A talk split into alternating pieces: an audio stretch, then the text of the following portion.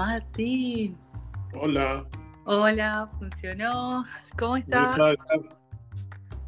Muy bien. ¿Vos? Muy bien. Bien, acá también me preparé el mate. Yo también me preparé un mate. Me traje unos bizcochitos. Ah, no, los bizcochitos faltan. Pero. ¿Cómo va? Bien, bien, ahora. Me, me estaba riendo porque. Eh, de un sketch que estaba mirando en Twitter. Porque nada, cómo, cómo ha evolucionado el humor, ¿no? Porque estaba mirando un sketch de esos de antes, pero de risa sana, de humor sano, casi sin hablar. Sí, sí, sí, sí, sí. Ya. ¿De qué exactamente? Este yo no los conocía, pero una cuenta que sigo subió uno que, que es un, un sketch de Tim Conway, Tim Conway y Harvey Korman. Oh, wow. en, en el show de Carol Burnett, pero no, nunca lo vi en mi vida. Ok. Pero lo, lo subtituló y todo, pero es, es como esa comedia, esos shows de los, de los 50, de los 60, que unos gags, ¿viste? Sí. Esa, esa forma de, de- de- de- de- Se utilizaba más el cuerpo, no era tan racional el humor. No era tan-. Sí, un poquito se perdió todo eso, ¿no? Cada vez más. Ahora, ahora nos reímos de los memes. Sí, nos reímos los memes, que están buenos, igual a mí me gustan, pero Sí. Bueno, tenía ganas de, mm, de improvisar este mm, podcast con vos, que hace un año creo que ya venimos con ganas de empezarlo, ¿no? es verdad, es verdad, hace un rato que estamos ahí. Sí, bueno, a veces, a veces el proceso es un poquito más largo, ¿no? Y más para nosotros sudamericanos, ¿no? Sí, sí, también, bueno, hay que decir que siempre andamos en giro, por lo menos nosotros. Es difícil coordinar tiempos hoy que esto que nos reíamos hoy, ¿no? De, Sí, de que la primera vez que tenemos el mismo uso horario es... toda una fiesta, en verdad. Sí. Bueno, bueno, estuve pensando que sería como copado hablar un poquito como de las diferencias en cuanto a lo espiritual. Eh, lo que lo que hablábamos ayer, ¿no? La diferencia de cómo la gente allá en Sudamérica está como más abierta a nivel espiritual, como que acá todo está como un poquito tapado, ¿no? Sí, sí. ¿Cómo lo sentís vos? No sé, en Italia, nunca estuve. Mm, No, está bueno, es el, sí, yo siento igual. Acá Italia, digo, no voy a generalizar porque obviamente yo no conozco Italia, pero... Por todo lo que ves, eh, por todo lo que sentís, y porque aparte también Europa con sus asimetrías, porque las tiene también, Tus memorias, ¿no? También. sí, con sus asimetrías entre norte y sur, que las tiene igual que, no- que, este, que el norte, que Europa tiene con el sur, Sí. que es Latinoamérica o África. Eh, igual es todo un bloque Europa, entonces en general es como que se mueven medios todos juntos. Y acá, viste que no es la excepción, la gente se preocupa de, de otras cosas, ¿sí? Yo. Sí. Nosotros capaz que en, el- en la cuestión esa de andar corriendo siempre la coneja, tenemos más preguntas para hacerlo. No sé. Sí, puede ser, puede ser. Puede ser, me pregunto, sí, también. Viste, creo que también hay gente como que está más abierta a, a buscar respuestas, a conectar con todo ese mundo inconsciente, incon- inconsciente y meterse en las profundidades que nos metemos nosotros, ¿no? Así nos metemos también en quilombos, ¿no? Sí, totalmente. Sí. Totalmente. Bueno, podemos contar un poquito. ¿Qué hacemos? ¿Cómo nos Dale, conocimos? a ver. Contá vos, a ver, porque está bueno siempre ver. Contá vos y después cuento yo. Bueno, allá por el año 2015 eh, fui a mi primer curso de Vipassana. No, perdón, eh, retiro lo dicho, fui a mi primer eh, servicio de Vipassana. Después creo que vas a ser vos el que va a contar un poquito más de Vipassana porque creo que Martín y, y Emma, su mujer, son como los verdaderos vipassaneros porque ellos lo, lo viven. Eh, es un curso de meditación. Sí, ¿se puede decir un curso de meditación o cómo lo, cómo lo describo? Sí, es un curso de meditación. Un Se curso le de- llama curso. Sí, nosotros estábamos haciendo ese servicio y bueno, nos, nos conocimos ahí cocinando y conectamos sin hablar, sí, sin hablar mucho es una mentira, porque hablamos bastante. Sí, se hablaba bastante. sin hablar es como que estaba medio difícil. Sí, sí, estaba así, estaba re en crisis. Y Martín era como un meditador, eh, sí, avanzado, diría, ¿no? Ustedes ya estaban en la rueda, ¿no? Bueno, sí, no, yo tenía un par de años, yo había empezado, no, un par de años, miento, un año anterior. la, más, la más experimentada en ese momento. Bueno, igual eso, eso también es muy relativo. Puedes estar yendo a cursos de meditación 20 años y... Y cada curso es como el primero. Sí, y también no hay una vara que, que pueda medir cuánto, si estás avanzado, si estás atrasado, si sos eh, premium o si sos regular, yo qué sé, es muy... Sí, bueno. Pero sí, sí, ya como tres creo, y yo tenía uno. Sí, bueno, nos, eh, bueno, yo estaba haciendo como mi segundo paso por Bransen en Buenos Aires, en, eh, bueno, era mi primer curso, lo había hecho, no sé, un par de meses antes y bueno, fui a hacer el servicio y ahí lo conocí a Martín. Y bueno, de pronto nos dimos cuenta que había un montón de temas así como en común, ¿no? Eh, así como la, fascinación por lo, el mundo oscuro. El mundo oscuro, suena como una satanista. como una, secta. no, a ver, fascinación por el mundo. Eh, por el dark side. El, mundo o el, lado oscuro? El lado oscuro bueno, digamos como que por todo lo que no se ve, digamos, ¿no? Por todo lo que no se ve. Eh, Vamos a ver. Que, no se, expresa. Claro, y me acuerdo que conectamos por el tema constelaciones familiares, me parece, ¿no? ¿Yo? No, no, no, me acuerdo que empezamos a hablar al respecto. De ah, sí, sí, sí, hablamos de muchas cosas. Vos en eso tenías ya un mundo hecho ya de, un montón de disciplinas y de áreas que, que yo recién estaba llegando. Para mí era todo nuevo. Este, constelaciones y. Astrología.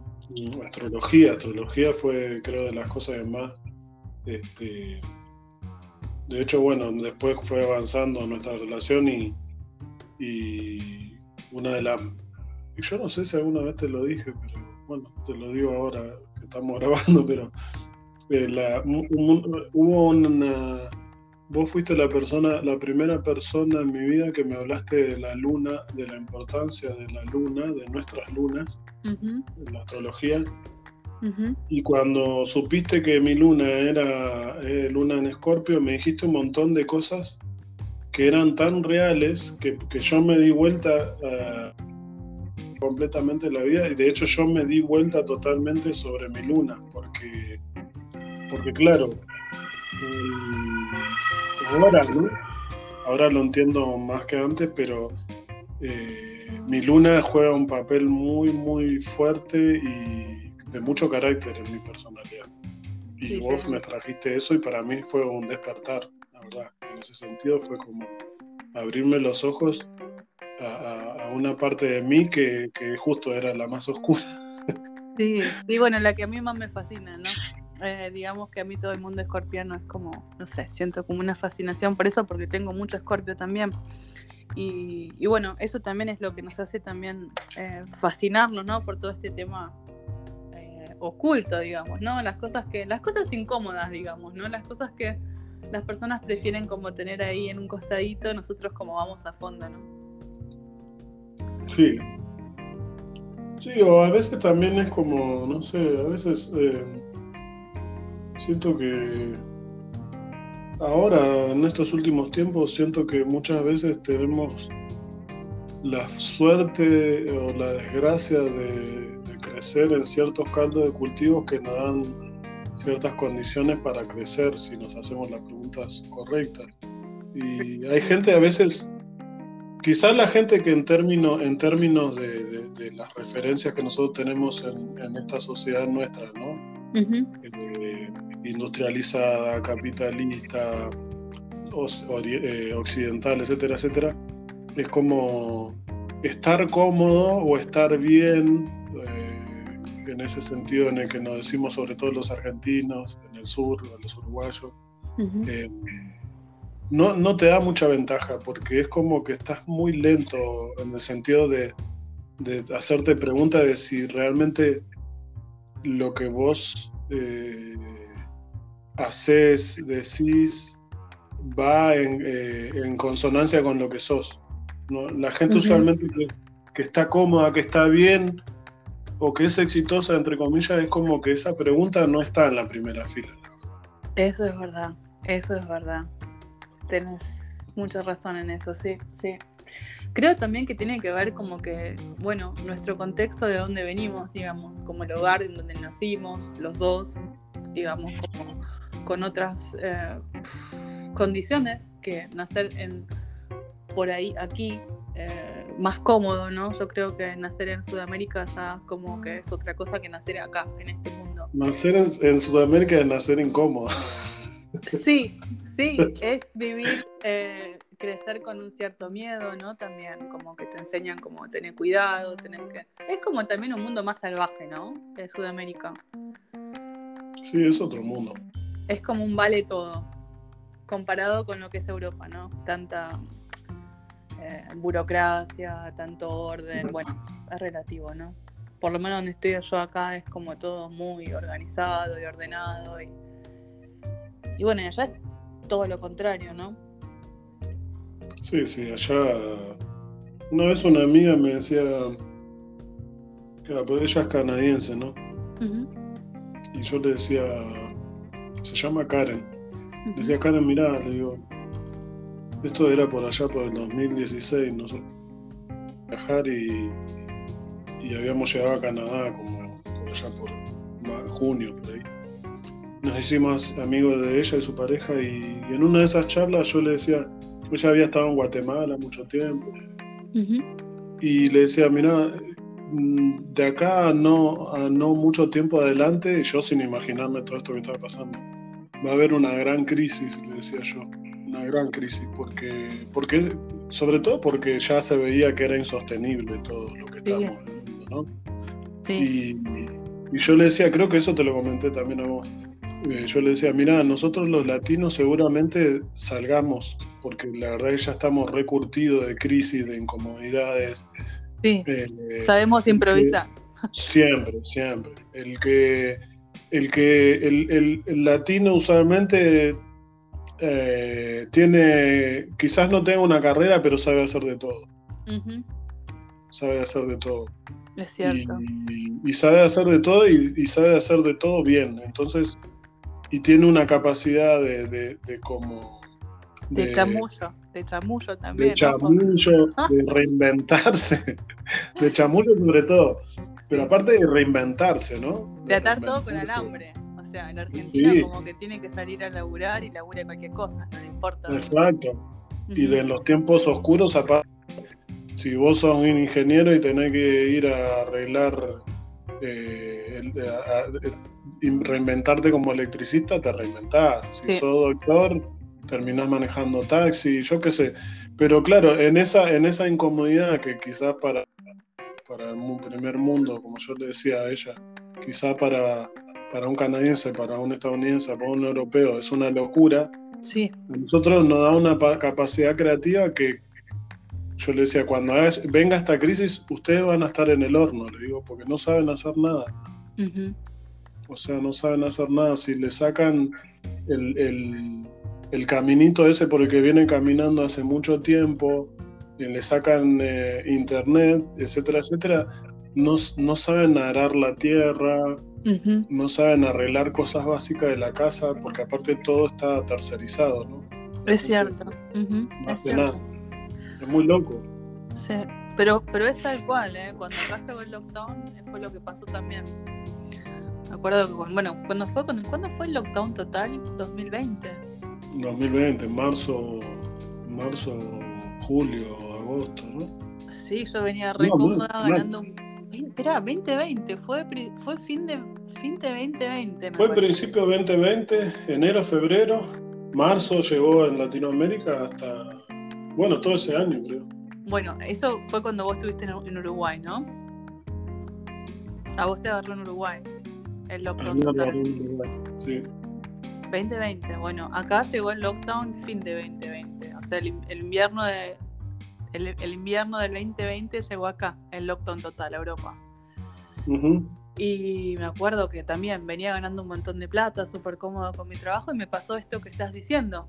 Como que de repente entré como en crisis existencial porque no era otra cosa que mi trabajo. Como que si mi trabajo yo no era nada, tenía el ego súper alimentado, tenía como una comodidad ya, estaba súper acostumbrada a todo eso y fue como crisis total donde realmente como que todo ese camino de introspección, ¿no? Porque el lockdown fue un poquito de introspección para todos, me parece, ¿no? De replantearnos, como el video que subiste en YouTube, replantearnos la vida. Totalmente de acuerdo, sí. Sí. ¿Y cómo lo pasó tu amiga Karen? Bueno, ella sí, la pasaron bastante mal. De hecho, Canadá creo que fue de los peores a la hora de encerrar a su gente, de tomar medidas totalmente autoritarias. Eh, ella eh, eh, está bueno, mirá, lo que me preguntas, una buena, muy buena pregunta, porque nunca me había puesto a pensar en eso. Y Karen, y Karen y Andy, que es esta pareja de amigos, estaban en, en Guatemala o en Belice porque ella estaba escribiendo un libro. Ella también es una persona que trabaja mucho, se trabaja mucho, eh, muy activista, muy militante de, ayudar, de, construir un mundo mejor. Espectacular. sí, una divina, setenta y pico de años, bárbaro. Y, quiero conocerla. ojalá, ojalá, de hecho yo quiero ir a visitarlo ya hace varias veces, que hace, van un, par, de veces preguntando cuándo vamos. Y bueno, en este mundo de ahí no, no tenemos muy claro nada, la verdad. Sí, total. El asunto es que ella estaba en Guatemala o en Belice y mirá lo que es la cosa, ¿no? Cuando surge todo esto, ellos dicen, no, vámonos a Canadá porque ahí vamos a estar mejor. y, y, nada, fue peor. De hecho, ella, eh, nos hablamos en cuando nos mandamos mensajes por Telegram y me dijo, no, fue una mala decisión porque la verdad eh, no hemos podido salir eh, no hemos podido salir de Canadá, ellos no están vacunados y no, no, han podido salir, aparte si salís, y eso yo lo sabía estando en México, si salís, si volvías a Canadá tenías que pasar en un hotel no sé cuánto tiempo, pagado por vos, este, y, y, un montón de etcéteras. Entonces, este, bueno, ellos están ahí ahora con ganas de salir y de ver cómo se pueden mover de ahí rápido, porque claro, para muchos canadienses, para la gente que no lo sabe, Canadá es un país bastante progre. Hasta ahora era uno de, los, de esos países que uno decía, pa, qué progre este país. Sí, hay que ir a Canadá. Sí. sí, claro. ¿Por qué? Porque es un país muy joven, tiene muchas culturas, la mayoría de la gente tiene este, familiares directos de otros países. Son apenas 30 millones, el segundo país más grande del mundo. Tiene políticas muy progre y de mucha cobertura social, pero claro, cuando pasó esto de la pandemia, se reveló como un, lugar, eh, sobre todo a nivel de gobierno, totalmente autoritario, totalmente vertical, este, la gente sin poder hacer nada, con, amenazas de cerrar cuentas de gente porque protestaban, o sea. Yo creo que también, creo que lo hablamos, el lockdown y la pandemia y todo eso, también fue como una, fue un, momento de reflexión, de mirar hacia adentro, pero también de reconocimiento. Esto es lo que somos, ni más ni menos. Sí, ya, ya no, no, hay distracción, o sea, nos podemos distraer con esto, y el otro, pero cuando estás encerrado con vos eh, en un lugar, es como a mirar al espejo y a laburarse. Exacto, totalmente, totalmente. Y Karen sigue Fue un espejo gigante, ¿no? ¿Cómo? Discúlpame. No, fue un espejo gigante. Sí, sí, pero yo creo que estuvo bueno. Estuvo bueno, porque bueno, sí, estuvo bueno. ustedes también tuvieron COVID, ¿no? Sí, sí, sí, sí, sí, estuvo bueno. O sea, yo no digo nunca que es que fue una,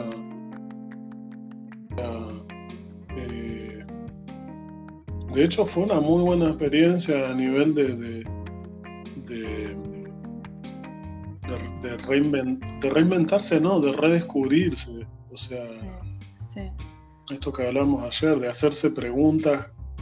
La gente que se hizo preguntas cuando pasó eso y no se pasó lamentando. Sí. Preguntas básicas de por qué, por qué estoy acá, en este lugar, por qué me quedé bloqueado acá, con quién estoy bloqueado, eh, cuáles son las cosas que me están pasando y estoy sintiendo con este bloqueo, etcétera, etcétera. Esa gente salió ganando. Sí, sí. La gente se estuvo lamentando todo el tiempo y rasgándose las vertiduras en la lógica de, en esa lógica de de los mainstreams. de los mainstreams sí no y aparte de la de la de los de la polarización de, de sí no de los que querían el lockdown los que no querían de si te vacunás, no te vacunás, todos los que pudieron ver un poquito más allá de eso y lo, y lo usaron como, como un espacio de, transformación salieron ganando, sin duda. Sí, yo creo que fue como un momento también que cada cosa cayó en su lugar, así lo sentí yo. Como, Totalmente. Como cada cosa cayó donde tenía que caer, ¿no? O sea, en mi caso también. Eh, cambiaron todas las relaciones, mis amistades, como que cada cosa cayó en su lugar. O sea, bueno, como, como me decía mi fisioterapeuta hace unos días, como que me decía, Eli, todos quedamos medio chiflados con todo esto de corona, me dice. Como que todos quedamos con nuestro daño colateral, pero como... Todo chapita. Claro, esa, eh, esa no, no, no se quiso vacunar y tiene, bueno, en realidad no puede trabajar de lo que está trabajando. O sea, ella no puede trabajar de fisioterapeuta eh, por no estar vacunada. Y tenía una crisis existencial, estuvo a punto de ir a vacunarse porque eh, el trabajo, se, o perdía su trabajo. Y yo le digo, pero ¿por qué no te vas a Suiza? Nosotros estamos acá a 20 minutos de Suiza y ella se sube a un tren, se va, se va a Suiza y tiene un trabajo igual. O sea, sí, em, no, no, vamos a entrar en el tema vacuna, pero bueno, creo que eh, en, ese aspecto, viste, creo que, que, bueno, ya tomar una decisión tan grande, porque es como, claro, es como confiar, yo creo que también es confiar ciegamente en, eh, el Estado o no, ¿no? El tema vacuna. Creo que es un tema de confiar así ciegamente. Sí, sí, sí, es un tema de, Claro, eh, lo que vos y, yo estamos hablando también tiene que ver con un montón de cosas eh, y de reestructuraciones en, en, cómo nos organizamos, no solamente como personas individuales, sino también como sociedad. Para, para vos, para mí, porque ya nos conocemos, sabemos más o menos por los caminos que andamos, las, las dudas sobre, los, sobre esta forma en que nos organizamos, la sospecha, en cuanto a, la, en cuanto a los organismos, ¿no? Así como gobierno, iglesia, religión, eh, etcétera, etcétera, ¿no? Eh, ya era, ya, ya dudábamos, o sea, porque, bueno, de dónde venimos, lo que hemos vivido, etcétera, etcétera. Pero bueno, para mucha gente eh, esos organismos y la forma de nos organizamos son palabras santas, o sea, no, Sí, sí, claro, ¿cómo puedes desconfiar? ¿Cómo, cómo vamos a desconfiar de, del Estado? O sea, ¿cómo puedes? Exacto. Sos un irresponsable social. Sí, sí, totalmente. No sé, cada cuántas veces tuve que escuchar eso. Y bueno, fueron así cayendo como también fichitas, ¿viste? Donde uno también está obligado a tomar decisiones, quiera o no. Sí. Para uno mismo, ¿no? Sí, sí. Sí, sí. Lo más loco es que que claro, en, esa, en esas decisiones se te va la vida, en esta, en esta cuestión se te va la vida. totalmente, totalmente. Sí. Bueno, igual yo creo que nosotros en este proceso también hemos aprendido a aprendido a los golpes también, porque eso también hay que decirlo, no es un, no es un, no es un jardín lleno de flores. Aunque sí, hay que decirlo como es. ¿Qué camino? ¿Hablas de camino espiritual o? El, sí, claro. El camino espiritual lo llaman el camino del, del autorreconocimiento. el camino de, la transformación es una patada en los huevos, que la gente lo sepa. Sí, me parece súper importante mencionarlo, súper importante mencionarlo. Es un pequeño detalle que ninguno te dice, ¿no? Sí, sí, creo que, hay que, que es el momento de revelar la verdad y decir, el camino espiritual suena como una gran iluminación, suena como un jardín Eden, donde uno encuentra así como, es una mentira. Eh, una mentira el camino de la transformación es como mirar las sombras y desilusionarte en su totalidad, ¿no? Un poco. Sí, totalmente. Empezando por la familia. Por la familia, por uno. Si uno, creo que el, mayor, eh, el, mayor desafío cuando uno inicia a hacerse estas preguntas, a caminar por este sendero, es cómo llegar a un punto de compasión por uno mismo, de, indulgencia también, ¿no? Porque eh, nada, no, no sos un ser humano y, nada, y, sos, sos muchas veces lo que sos de dónde venís y, no lo sabés sos de dónde venís, de cómo te criaste. Yo creo que mucha gente, aparte, cuando ve, si uno dijera, che, pensá en un meme en este caso. Pensá en un meme cuando sea, cuando te digan, che, el camino espiritual, pensá en un meme. Se, imaginan un monje sentado haciendo posición de loto con un, con un halo de luz. Este, claro. y yo, le, yo, yo lamento, pero le voy a decir, el meme sería en realidad eh, una persona común y corriente, con los pelos todos despeinados, con un ojo negro, un brazo roto. Y con, humo, humo, saliendo humo de... saliendo humo de la cabeza. Y con, un cigarrillo en la mano. con un cigarrillo en la mano y con el culo destrozado. Totalmente de acuerdo. Sí, sí, sí. Bueno, nosotros desde que nos. Pero con una sonrisa, pero con una sonrisa. Una sonrisa sí. Porque uno también elige, ¿no? Creo que es muy cómodo eh, mantenerse en la superficialidad, pero hay gente que es media masoquista como nosotros que le gusta como meterse a fondo y bueno, joder. Ahí tenés. Agachate más. Sí, sí. sí bueno, desde que nos conocimos allá en el 2015 hasta ahora, me parece que pasaron un montón de cositas, ¿no? A nivel como trabajo personal, ¿no? Sí, muchas, muchas. Bueno, nosotros, bueno, te cuento que eh, así me parece como así al margen. Empecé de vuelta el camino del artista, amigo. Ah, bien. Sí, pero esta vez como que lo empecé con un chico suizo que tiene todo súper organizado ¿Y viste lo que es el camino del artista cada vez? No sé, ¿cuántas veces lo hiciste? ¿Lo hiciste completo alguna vez? No, no, no tengo en el debe. Pero lo empezaste. Lo empecé, pero nunca lo pude terminar. Pero bueno, es parte de un bloqueo que hace rato con el que estoy trabajando. Ok, ¿cuántas veces lo hiciste? Y por lo menos dos o tres veces. Bueno, estamos en la misma. Bueno, estoy dándome cuenta que tengo un bloqueo ahí que, a veces somos nuestro propio camino, ¿no? En cuanto a lo creativo. Pues Martín también es un gran, gran, gran artista, ¿no? Se puede decir. Permiso. Sí, gracias. Me atrevo, me atrevo, me atrevo a, decirlo. También muy creativo, ¿no? Contame las cosas que hacías. también. Gracias. A mí, dicho que sé, siempre me ha gustado escribir, eh, cantar. También hablar, actuar, muchas cosas, pero aparte he sido muy, siempre es como, bueno, vos sabés, yo, si uno viera mi carta astrológica es puro agua, de hecho mi carta astrológica, los, los tres principales por lo menos es el... Cáncer, ¿no? Sos canceriano, ¿no? Cáncer con Sol Cáncer, con Luna de Escorpio y Ascendente de Pisces. Entonces, claro. Sí, pura este, agua puro sentimiento. Puro sentimiento, pura emoción. Y entonces como mucha sensibilidad también y, y, siempre también, vamos a decirlo también, siempre con esa capacidad de poder vivir en un mundo propio este, e imaginativo y con el que tengo que luchar muchas veces para salir afuera. Pero claro, es muy rico eso también. Hay muchas cosas creativas ahí. Sí, mira, la persona con, con ascendente Pisces, bueno, mis, mis, personas más cercanas, mis mejores amigos, de hecho, todos tienen ascendente Pisces.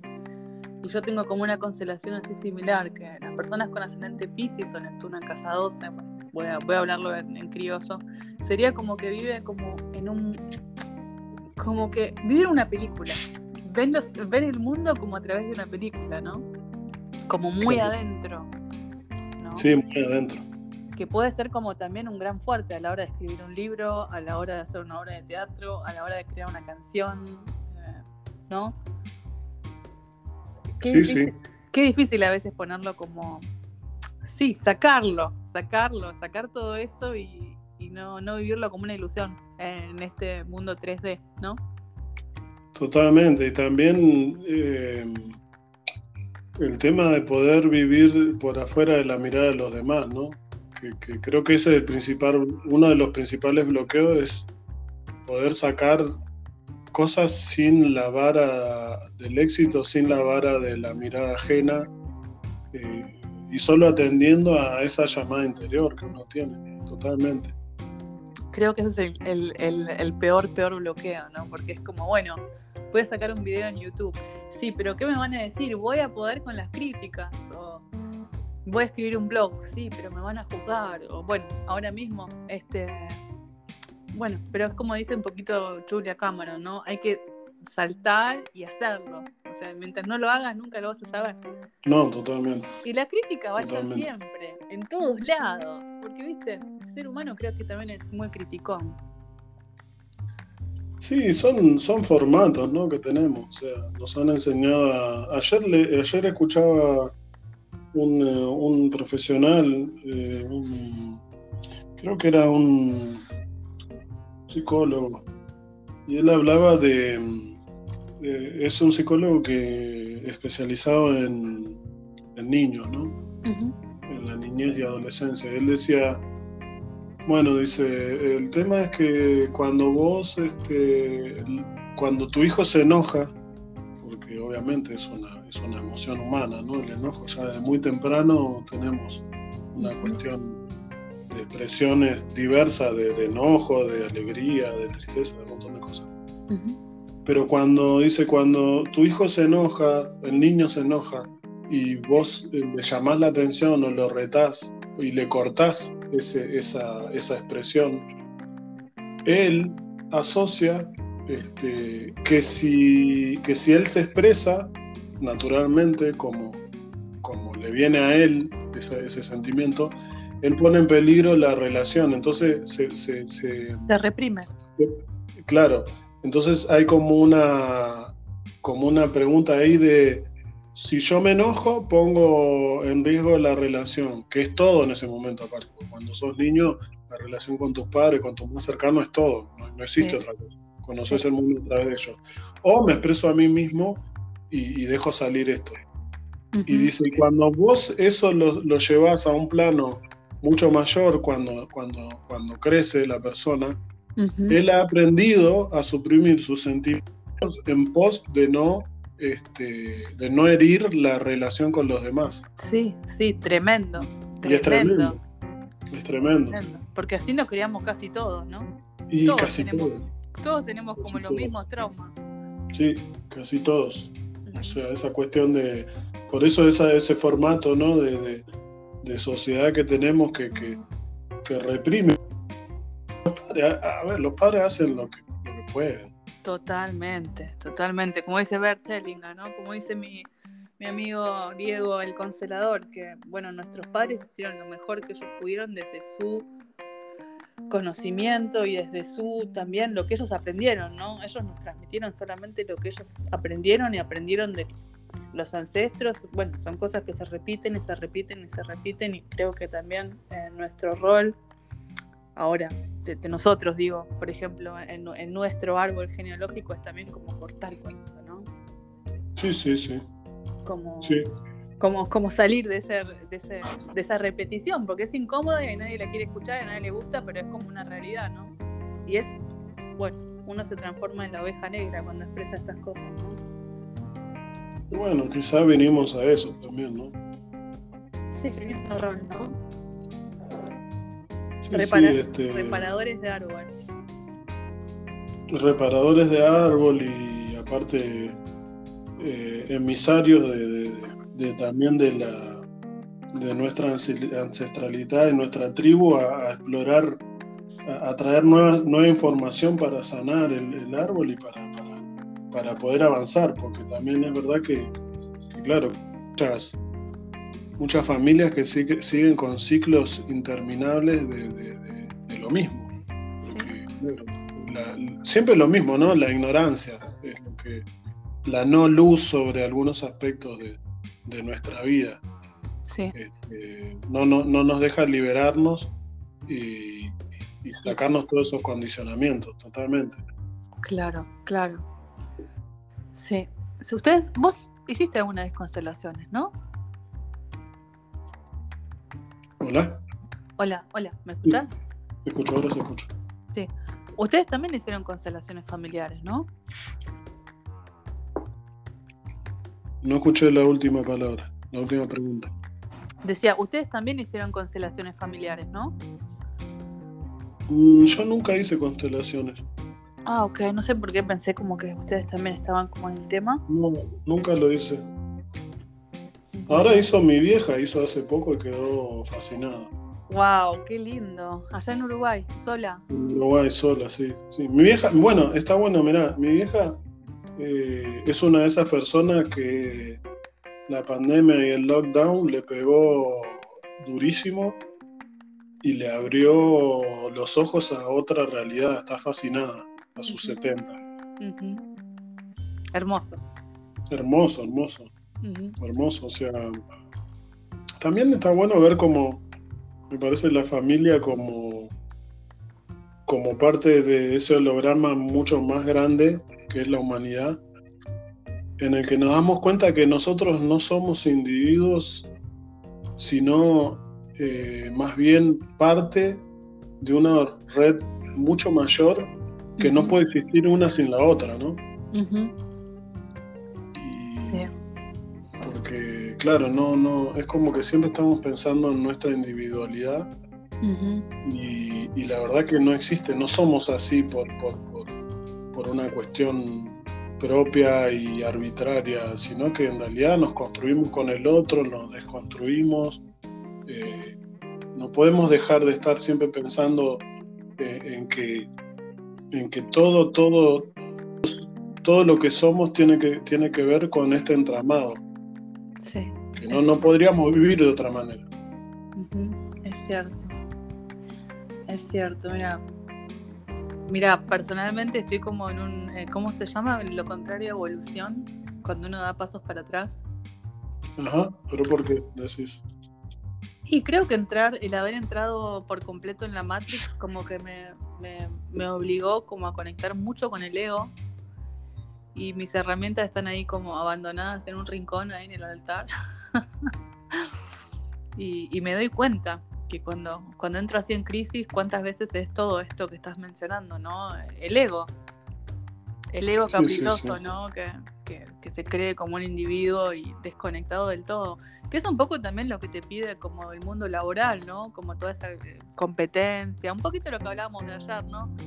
De hacer algo por nuestra cuenta porque ya nos cansamos de tanta boludez, digámoslo así, ¿no?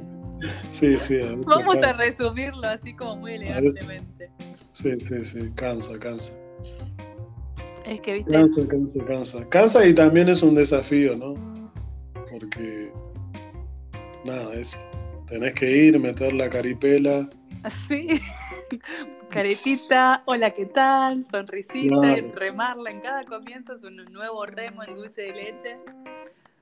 Para darte cuenta que estoy haciendo acá, otra vez más, ¿no? Sí, y el tema ese también como que el, cuando uno también está caminando en este camino empieza a ver los códigos, ¿no? Porque vos hablabas de la Matrix. Bueno, uno empieza a ver los códigos. Claro, no quiere decir que uno los, que porque los vea, porque claro, cuando uno empieza a estudiar, pues, esto también es eso, es un camino de, estudio, de reflexión, de preguntas todo el tiempo. Y algunas cosas, algunas partes de ese código, de esa programación que tenemos, uno empieza a vislumbrar, ¿no? No solamente en lo que tiene que ver con la familia, sino también a nivel social. Pero claro, cuando vos tenés que ir y, ir y saber y ver esos códigos, no quiere decir que no te afecten igual, porque están ahí, eh, siguen siendo parte fundamental de cómo nos relacionamos con el otro.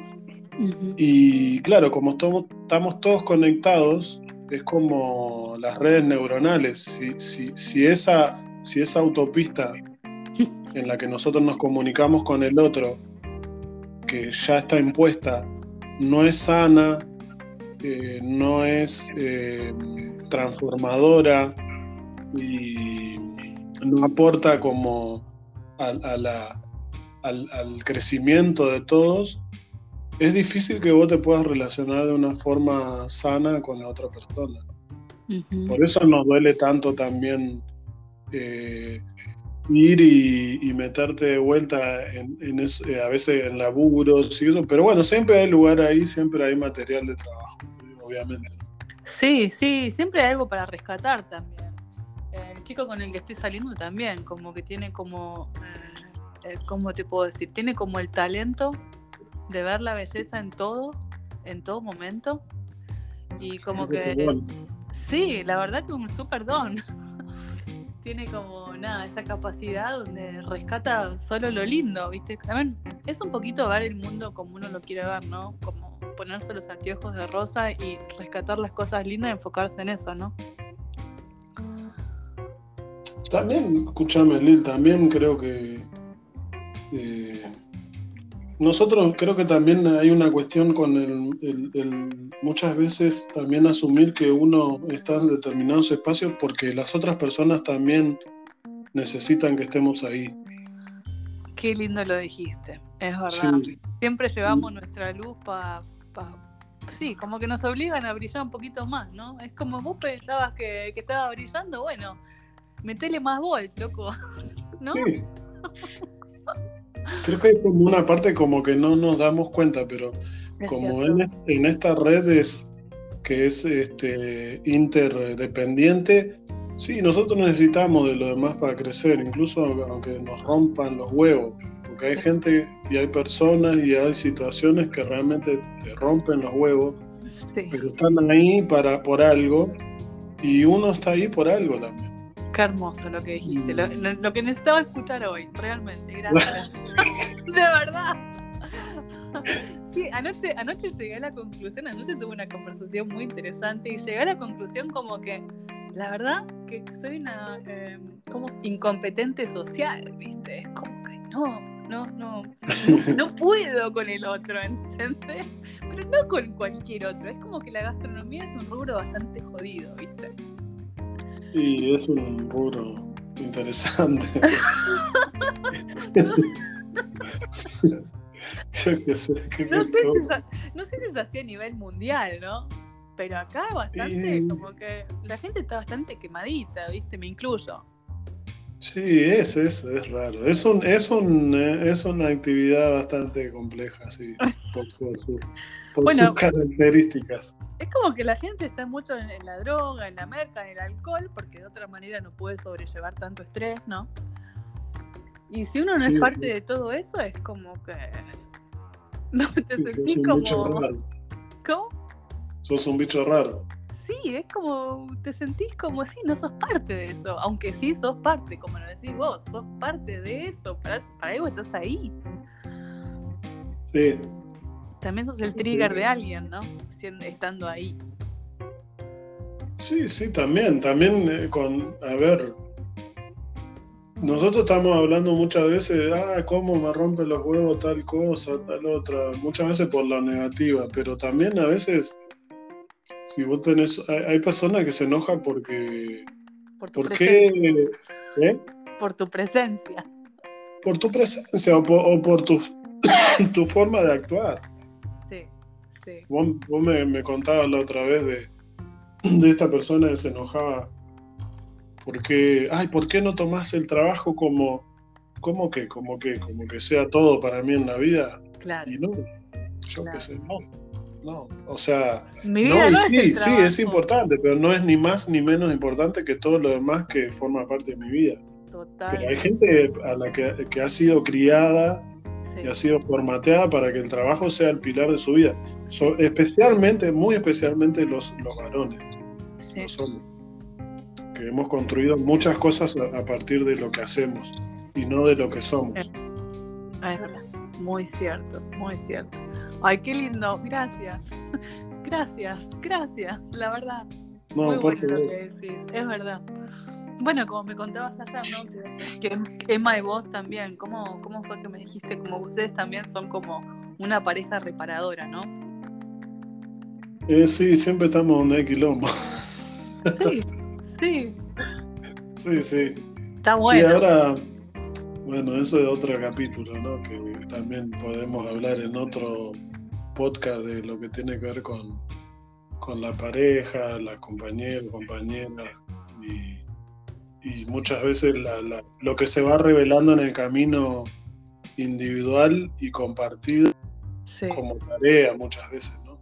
Ayer, por ejemplo, vino un muchacho y yo me quedé de cara porque, para eso fue re uruguayo, me quedé, me quedé de cara porque no es la primera vez que hay personas que vienen y nos dicen cosas de su vida que son muy profundas, pero recién te conozco. Sí, sí, sí, sí. Yo lo estoy normalizando ahora, ¿no? Porque uno, dos, tres. Ya es normal. Okay. Diez, como onda, bueno, ¿qué onda? Y no sé, es algo que. Nada, sí, es como eso, darse cuenta a veces que, que que quizás uno está ahí y, es parte de la solución de muchas cosas. Es que sabes que creo que cuando uno se laburó un montón, y más como ustedes, ¿no? Que son, ustedes creo que en, la introspección son como maestros. Para mí, ustedes son una pareja a seguir. Yo los súper admiro. Eh, son, no sé, habitantes del mundo. Ustedes son como súper, no sé, me encanta eso de trabajarse a la par, ¿no? Gracias, nosotros. Sí, porque. Lo que podemos. Pero, pero, pero bueno, creo que es importante trabajarse, ¿no? Eh, o sea, trabajarse a la par, porque si uno se trabaja y el otro está como durmiendo en la siesta y sigue en la zona cómoda, es como que no hay evolución también como pareja, ¿no? Sí, sí, totalmente. ¿Y qué más? Es, un, es una. Es un. ¿Cómo se podría decir? Una bendición tener. Cuando tenés una pareja que está apuntando en la misma dirección que vos. Y es algo muy general también, ¿eh? no estoy hablando de que tenga que hacer las mismas cosas que vos, sino que, por ejemplo, a Emma y a mí nos, nos une muy fuertemente, eh, primero, el servicio, después, eh, esas, esas ganas de, poder de transformarnos y de crecer continuamente. Entonces es algo muy general, porque no, no, quiere decir que compartamos un montón de cosas. Pero claro, ese, ese impulso, estar como unidos en ese impulso, eh, allana mucho el camino para, para, un montón de cosas. Y pasan estas cosas, pasan estas cosas. O sea, gente que nos viene y nos, nos hace confesiones profundas y tremendamente personales cuando recién la conocemos, ¿viste? Es como que se nos ponen a llorar a veces adelante. Este, pero claro, vos lo, lo, normalizás o lo naturalizás. Y dices, ah, bueno, pero ya cuando te pasa muchas veces es como, bueno, esto que yo te decía ayer, ya nos pasó muchas veces que sí, estamos, llegamos en un momento donde hay que, y aparte nos espejamos con parejas, nos espejamos con situaciones, y se resuelven cosas, eh, yo qué sé. Y después que se resuelven nos, podemos mover. Porque a veces estamos bloqueados en un lugar porque no se están resolviendo algunas cosas. Claro, para pasar al próximo nivel. Totalmente. Claro, uno atrae también un poquito lo que es, ¿no? Sí, un poquito no, todo, ¿no? Bueno, uno, uno atrae lo que es, ¿no? Pues somos vibración. Y yo creo que si alguien no sé, aunque no te conozcan, ¿no? O sea, somos como frecuencias de radio, ponele.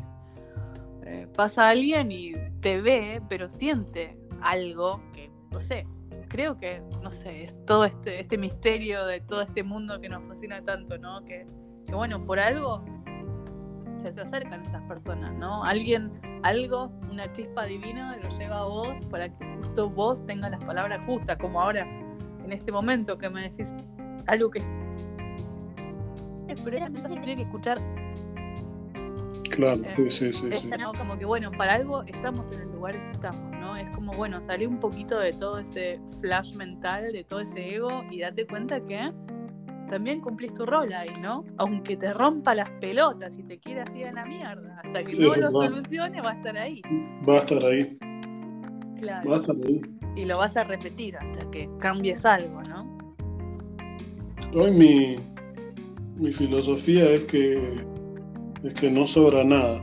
No, no, no, nada de lo que nada de lo que nos está pasando, de la gente eh, que nos está rodeando, de las situaciones que vivimos, de las de las lugar geográfico donde estemos, nada sobra, o sea, es todo tiene pertenencia, todo es importante, claro.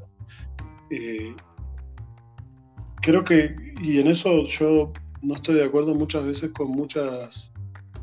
Está bueno porque, para, para ponerlo un poco en contexto, está bueno porque muchas de las cosas que están pasando hoy en día hace que mucha gente esté buscando un camino Sí. a distintos niveles, ¿no? A distintos niveles, de distintos lugares, etcétera, etcétera. Y hay mucha gente también que está ofreciendo respuestas, también primero porque ya hizo ese camino, segundo porque tenés lugares como Oriente que, que- que- que tienen un amplio camino en este, en este camino del- de, la espiritualidad o de la transformación y tiene algunas respuestas porque son milenarias aparte, ¿no? Ujú. Pero también hay muchas cosas que, que- que- que se acomodan a nuestra, a nuestra mirada de Occidente, ¿no? Entonces, son cosas muy racionales muchas veces y, y- y se, se- se- como que se malinterpretan algunos términos como despertar, qué sé, Espiritualidad. no sé. Espiritualidad. Sí, espiritualidad. espiritualidad es igual, no sé, iglesia. Dios es como miedo, Totalmente. culpa. Sí. eh, Creo que hay, que Exacto. hay que saber separar un poquito, ¿no? Y también es muy difícil explicar también todo esto que uno por ahí vivió, ¿no? Ponerle, eh, explicarle Vipassana a alguien que no, que nunca lo hizo. Explicarle lo que genera ese retiro con uno, lo que hace con uno. Y sí, Pon, bueno. pon- en palabras liberar Sankara, por favor, haceme el favor. Poné en palabras que Liberar un Sankara. ah, no, no, es un dolor tremendo. Bueno, bueno. La- una de las cosas más torturantes que existe en el planeta Tierra es poder sacar un Sankara. Sí. Yo, no, yo O creo que sea- te conté, ¿no? La primera vez que hice un curso, eh, hay una parte del curso, esto es un spoiler, pero bueno, Sí, sí, no, no, no- bienvenido. se llama, se llama, hay una parte, hay un día, son 10 días, uno de los 10 días, eh, no sé si el cuarto o el tercero, no me acuerdo, pero es Aditana, que Sí. tiene que ver con la fuerte determinación. O sea, es una prueba de tu voluntad para poder, este, para poder mantener una posición eh, este, X cuando estás meditando. Bueno, yo quise aguantar todo lo que pude y empecé a sentir un dolor, un dolor tremendo que eh, al final me hizo saltar, porque literalmente me hizo saltar por los aires casi me hace llorar. Casi no, me puse a llorar, tuve que salir. Este, pero claro, bueno. eh, Liberaste un Sankara, loco, liberaste un Sankara. Sí, para mí era un Sankara. Durísimo. Wow. Pero, Mira, una gana de hacer un curso de Vipassana, una gana de volver a, a la tortura masoquista, de, mirar para adentro hasta. Sí, sí, enfrentar. contá, contá, contá vos a ver cómo, qué Bueno. para vos, cómo ha sido Um, bueno, curso durísimo. de persona, 10 días. Durísimo, durísimo. Bueno, mi primer curso fue como engañé. Admito que en- engañé en mi primer curso, porque bueno, primero Primero no sabía qué carajo estaba haciendo. ¿Te acordás de Alejandra? La loca de la sopa. La loca de la sopa. ¿Te acordás? sí, sí, sí. Bueno, yo con ella, eh, cuando vos haces, te escribís a un curso de Vipassana, tenés que hacer como ese formulario, ¿no? Sí. Bueno, tengo, tengo que retroceder un chiquitín más. Cuando yo quería hacer un retiro de silencio. Y tenía una amiga que me dijo, mirá, allá unos cursos de Vipassana. Y yo como que dije, bueno, es un retiro de silencio. Yo pensé que iba a un spa de silencio, iba a tener silencio y listo. Porque venía también, venía como con todos esos quilombos familiares, como en ese, bueno, vivía en Argentina y estaba ahí como purgando todo el tema familiar, ¿no? Por, el, cual todos tenemos que pasar para cortar eh, eh, el ombligo umbilical, ¿no? Como decíamos. Bueno, y dijo, bueno, me voy a un curso de silencio. Nada, no tenía puta idea de dónde me estaba metiendo. Fui, me inscribí y... Viste que... ¿Eh? Todo el mundo al primero va como un paloma. ¿eh? sí, sí. Y viste que te preguntan, como que eh, en el formulario dice, ¿usted medita? ¿Cuántas veces por día medita? ¿Y cuántas horas por día medita? Y alguien me había dicho que tenías como que poner que meditabas todos los días porque si no, como que no te aceptaban. Y yo como, bueno, medito todos los días, ¿viste? No pensé que íbamos a estar 10 horas sentados por día eh, no, no, no, tenía idea. Si yo, sabía lo que me iba a pasar, no iba. Y bueno, me escribí. Me escribí y bueno, podías encontrarte con gente que, también estaba en viaje, o sea, como que había eh, grupos de personas que viajaban a Bransen, que es en el medio del campo allá en Buenos Aires. Y ahí conecté con eh, Alejandra, esta amiga nuestra, que será de la vida de la loca esa. Sí, Em, bueno, ella también estaba en el tema ayahuasca, bastante despierta, ¿no, Ale? Eh, bueno. Sí, Ale es una grande también. Otra que hizo muchas cosas, ¿no? Re, sí. Y bueno, y conectamos al toque y me acuerdo que cuando estábamos en camino, eh, estábamos en el bus yendo a Bransen, eh, me dice como, era el primer curso que hacía ella, ¿no? Me acuerdo que ella me dijo, pero nos van a mostrar audios que nos van a programar eh, el inconsciente. Y yo empecé a tener un pánico, digo, la puta madre, ¿a dónde carajo me voy? ¿Qué estoy haciendo? Ya estaba en medio de la ruta, como que me empezó a agarrar así como miedito, ¿viste? Sí, sí, yo, pero, yo, pero está Huenca. Y, y ella como, pero Huenca está muerto. Y yo como, ¿cómo que está muerto? O sea, fíjate cómo miré más o menos a dónde iba. O sea, yo pensé que estaba Huenca ahí sentado, eh, cantándonos los mantras y nada, no, no tenía puta idea de lo que estaba haciendo, una inconsciencia total. Y bueno, y llegamos y bueno, teníamos que entregar, bueno, ahí me di cuenta en dónde me estaba metiendo. Entregué el teléfono y, y, bueno, nunca había meditado más de 15 minutos, media hora.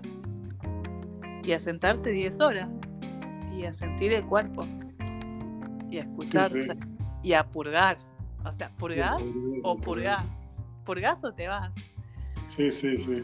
Bueno, ayudame un poquito, ayudame un poquito eh, a, contar un poquito lo que es el programa de Vipassana. Que vos, ustedes son expertos. Eh, ¿Cómo es así un curso? O sea, vos llegás, son 10 días, ¿no? Entregás el teléfono.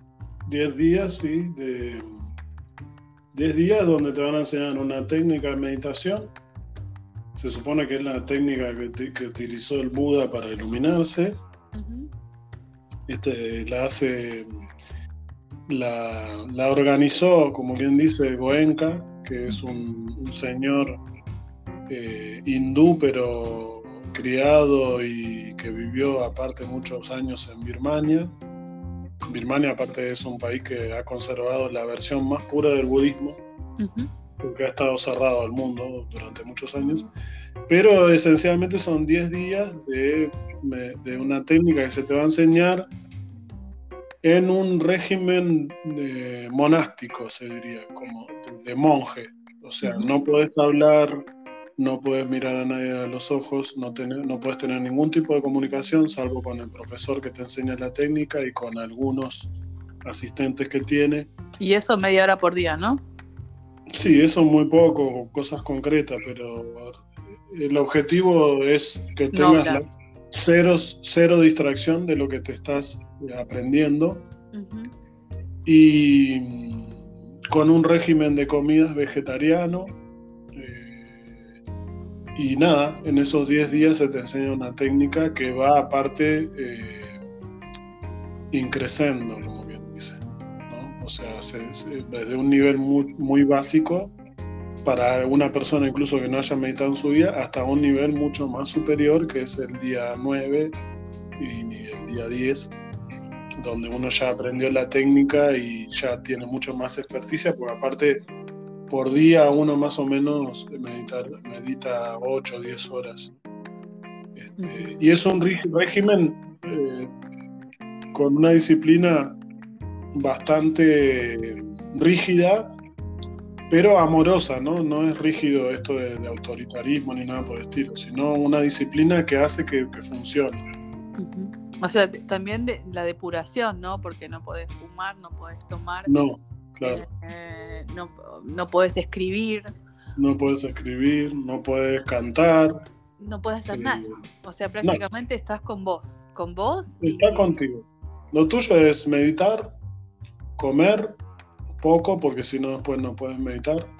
Ir al baño, meditar, comer, ir al baño, meditar, comer. Esa, es tu, esa es tu empezar bien temprano. 4 de la mañana. 5, 4 o 5 de la mañana y hasta las 9 de la noche. Pero bueno, es, una, es un antes y un después para, para todas las personas que han tomado este curso. Sí, definitivamente. Ha sido un antes y un después de mi vida, ¿no? Sí, totalmente. Totalmente, un regalo. La verdad que el curso de Vipassana es un regalo. O sea, más allá de todo el sufrimiento que uno tiene que transitar, porque. Eh, pero bueno, tiene tantas. Em, tiene tantas claves son como, no sé, tiene como passwords para, para, para, hackear el, sistema humano y darte cuenta que, bueno, que la desilusión también es como, como parte del despertar, ¿no? Aceptar. Las cosas son tal cual son, ¿no? Sí. Y todo pasa. Aguanta. ¿Sabes que Lo primero que me sorprendió una vez que salí eh, yo me tomé muy en serio mi primer curso, muy, muy al pie de la letra y tuve resultados increíbles. Tuve regresiones eh, a, momentos de mi niñez muy, muy, muy atrás en el tiempo. tuve, sueños vívidos, una conexión increíble con la naturaleza, porque casi todos los centros, eso nos olvidamos mencionarlo, hay, varios sino cientos de centros en el mundo. Y todos están en el medio de la naturaleza, la mayoría, lejos de las ciudades, así que hay mucha conexión también. Y una de las cosas que a mí me reveló era el, peso que tenía eh, mi cabeza sobre, sobre la forma en que yo percibo el mundo. y, y, los condicionamientos ¿no? que esa cabeza tiene sobre, sobre el día a día, sobre lo que opinamos de los demás, de lo que opinamos sobre nosotros mismos, sobre cómo nos conectamos con, nosotros, con nuestra naturaleza, con el otro. Eh, sobre todo en un mundo como el nuestro que, que, es, está construido sobre una matriz totalmente racional, lógica racional. La verdad que el que lo pueda hacer, creo que lo podemos decir los dos, Sí. que no se lo pierda porque es un, es un antes y un después y es un regalo, como decís. Sí, a mí lo que me impactó muchísimo después de mi primer curso fue, eh, uno se acostumbra al silencio, ¿no? O sea, estás 10 días en silencio, más allá de los mantras que uno escucha, que ahí podemos hablar de los mantras, pero uno está en silencio, ¿no? Y creo que uno nunca en la vida estuvo tantas horas en silencio después de haber nacido que en un curso de Vipassana, ¿no? Pues son 10 días realmente de muchas horas de silencio. Y cuando salís, como que percibís el barullo diferente. eso me pasó a mí. O sea, yo ahora, por ejemplo, eh, me acostumbré a estar en silencio. Me encanta estar en silencio. Antes como que necesitaba todo el tiempo el ruido de gente, música, no sé. Eh, la distracción, ¿no? Uno aprende como a escucharse desde el silencio. Eso me pasó a mí después del primer curso. Como que disfruto mucho el silencio. Y me agobio muy rápido cuando, hay mucho ruido. Porque es como dicen, como dicen en el curso, ¿no? Eh, es una intervención eh, en la mente, o como le dicen, Sí, sí, es una, sí, lo que vos dijiste, es una, operación quirúrgica mental. Sí, como que realmente, y es algo que pasa realmente, o sea, lo, puedo confirmar, ¿no?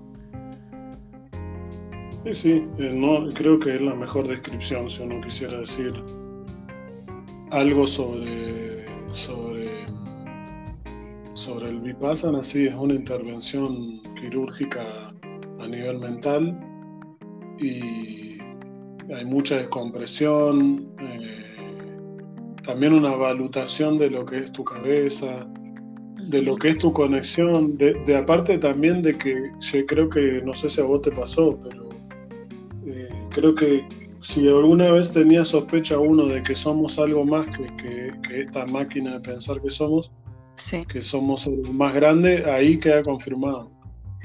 Sí, creo que, creo que lo que más eh, valoro de ese curso en lo personal, una bueno, son varias cosas, pero una de las cosas que más valoro es también como reconocer el poder de la mente, ¿no? Fue, para mí fue como reconocer cómo eh, los pensamientos van a donde quieren, como, como aprender a dominar, aprender a dominar la cabeza, creo que sería como, como a no tomar la mente tan en serio. Tan en serio, totalmente.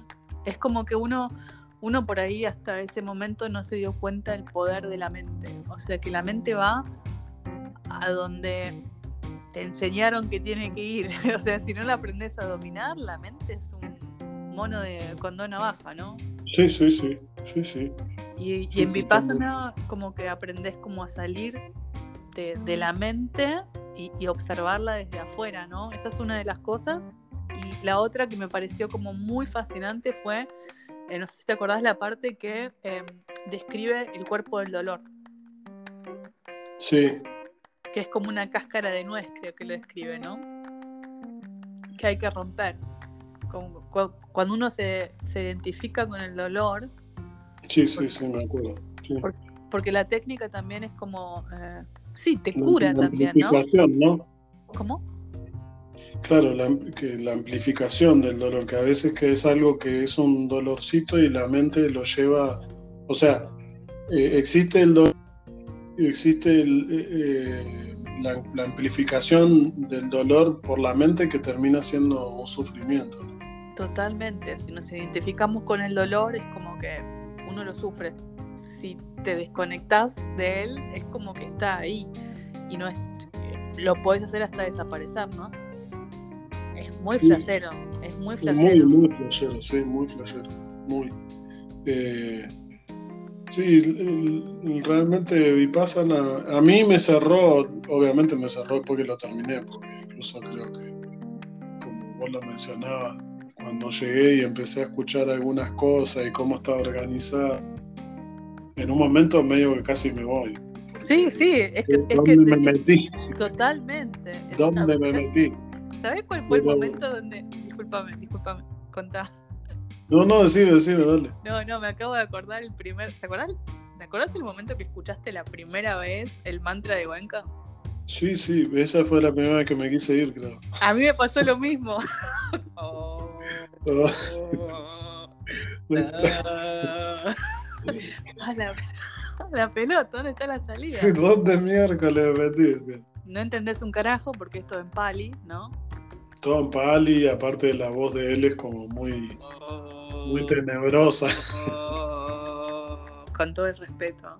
Que padre. No, después lo más, ¿no? Pero. Igual, cuando te pones a mirar las traducciones de los mantras, son como muy preciosos.